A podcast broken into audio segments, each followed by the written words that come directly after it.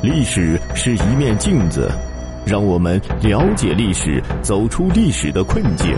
朋友们，欢迎您收听《中华上下五千年》。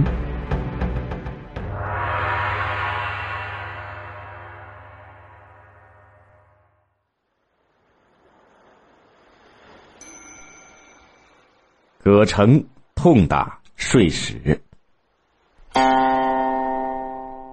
明代以来，苏州的养蚕业、丝织业兴旺发达，有拥有十几台甚至几十台织机的机户，也有靠出卖劳动力和技术吃饭的纺织机工。苏州的丝织品行销全国，享誉海外。但是，苏州的繁荣也面临着朝廷暴政的摧残。为满足皇室的享乐生活。明朝在苏州设置了织造局，滥派劳役监督织造各种高档的丝织物做贡品。一件蟒龙袍就要花去织工一年半的劳动。又设立税史，抽取税费，织造以及税史都是皇帝派出的太监，他们在地方上在搜罗地痞流氓作为税官，在官方规定的税额之外。层层加码，随意征收苛捐杂税，机户面临破产，机工面临失业，都深受其害。明神宗时对机户机工的压榨更是变本加厉。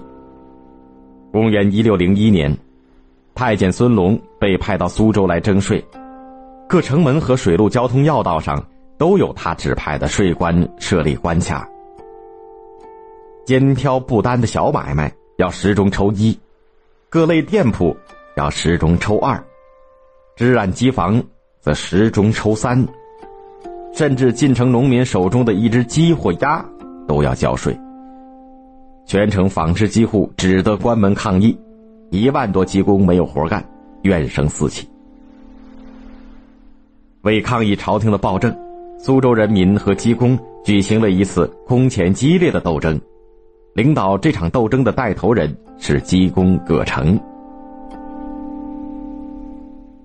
一天，一个卖瓜的农民在封门被税官殴打，引起了围观。葛城正好路过这里，便站出来责备税官为瓜农抱打不平。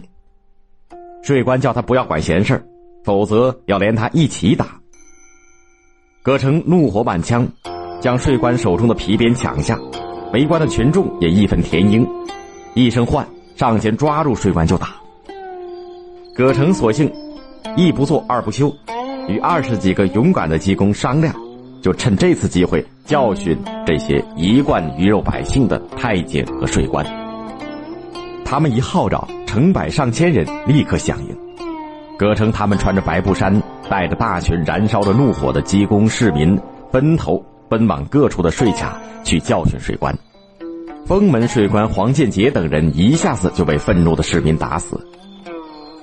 接着，群众找到汤翠、徐成等十二个税官家，一把火把徐成他们的房屋烧个干干净净。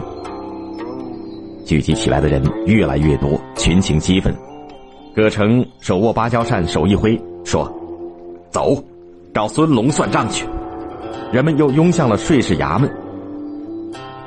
无县知县带着十几个衙役想吓退示威的人们，一看这个阵势，反被吓得躲在一边不敢出声。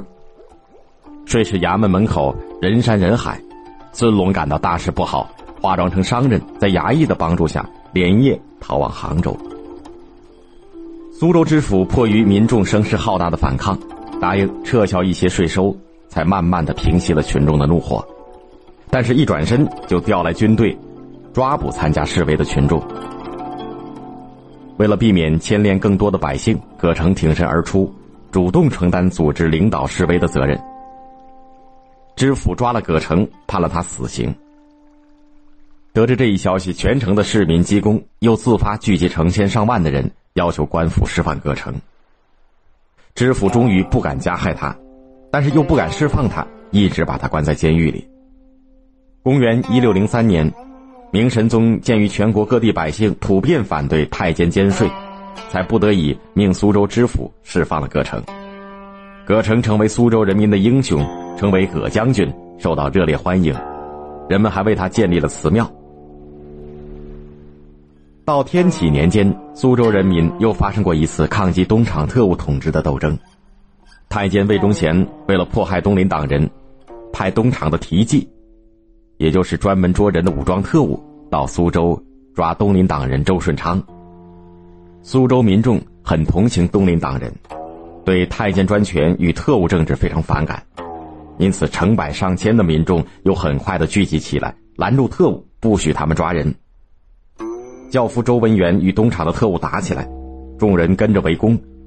平时蛮横的特务，没想到会遭到老百姓的袭击，不敢抵抗，四散逃亡。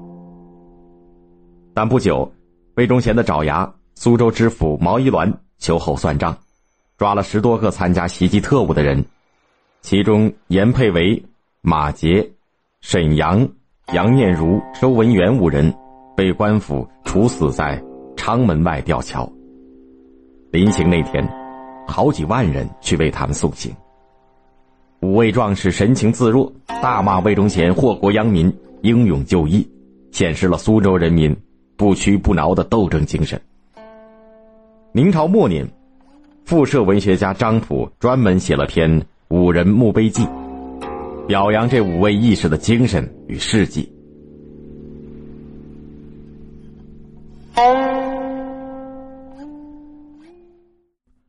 好的，朋友们，本集播讲完毕，感谢您的收听，欢迎您订阅并转发。